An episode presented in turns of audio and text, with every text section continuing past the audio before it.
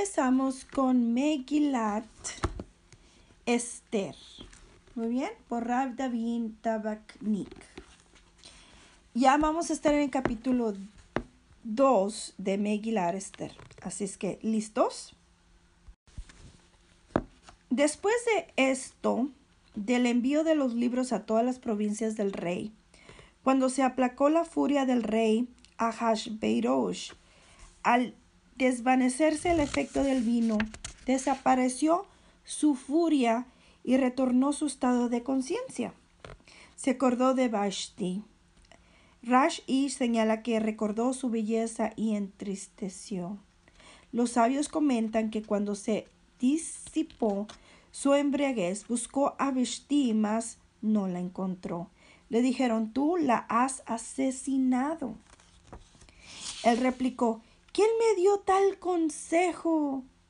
Y los siete ministros de Persia y Medea le respondieron, desde entonces no se mencionó más la existencia de ese foro ministerial ni sus nombres. Ralba G interpreta que el rey recordaba a su bella esposa y lamentaba su muerte. Lo que ella había hecho no ameritaba el veredicto dictaminado, ya que Vashti se rehusó en virtud de recato de las mujeres persas. Ahashverosh se sume en la apatía y la depresión. Los recuerdos lo abruman, no reacciona, no habla, no actúa. Y los participantes del gran banquete ya no están. Los gobernadores de las provincias han vuelto a sus funciones. Y los ministros, por lo visto, por orden del rey, han desaparecido del escenario. Y ya no hay sabios ni consejeros, solo dolor y arrepentimiento. Dos. Entonces dijeron los jóvenes que servían al rey.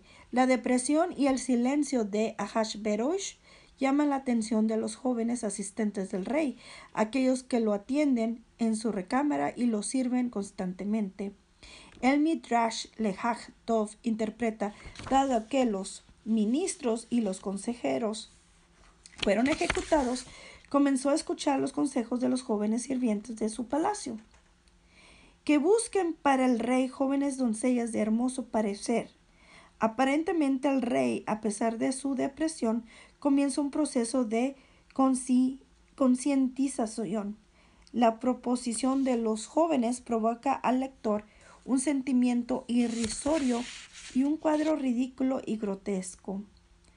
Un hermoso parecer es esto lo que requiere de la reina de Persia y Madea. El Talmud, Megillah 12b, compara esta situación con la que se le dio con el rey David. Ver Melahim 1, versículo 1, capítulo 1, 1, 2. Solo que en el caso del rey David, sus servidores buscaban una joven doncella. En este caso, Ahashverosh envía a sus funcionarios a carriar cientos y quizá miles de doncellas de todas las provincias, quizá alguna de ellas sería del agrado del rey. En el caso del rey David, se buscaba en forma particular la doncella adecuada y los padres sensibles mostraban a los enviados del rey David a sus hijas y destacaban sus cualidades, ya que sabían que el honor de ellas sería preservado. El Talmud afirma que los padres con sensibilidad ocultan a sus hijas para que los emisarios del rey Ahash Beirosh no la descubran y no se vean mancilladas. 3. Para que ellos envíen a toda joven doncella, Rav interpreta acorde a su voluntad o en contra de ella. Los funcionarios de cada provincia saben dónde se encuentran las doncellas bellas. Su misión es reunirlas de buena o de mala gana y llevarlas al palacio real y entregarlas al guardián de las mujeres.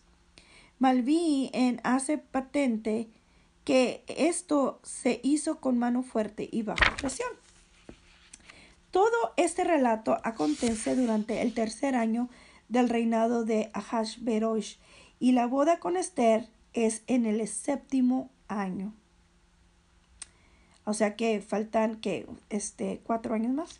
Sí, son casi cuatro años de humillaciones y cientos y cientos de doncellas mancilladas por un rey inescrupuloso, descarado y carente de pudor. Sus actitudes son impulsivas, sin eh, mesura ni reflexión. 4. Y la, y la joven que sea buena ante los ojos del rey, Yakut Shimoni, interpreta este versículo y afirma que se refiere al rey del universo. Según el texto se trata de Ahashverosh. ¿Cómo puede decir que se refiere al rey del universo? El hombre propone y Dios dispone. Al leer el texto sentimos que se está describiendo un capítulo de la política y la historia de Ahashverosh. Mas no es así. Hay una fuerza cósmica que está por encima de los sucesos triviales. El mundo no va a la deriva.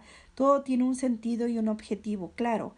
Pregunta el Talmud Esther de la Torá. ¿De dónde lo podemos inferir?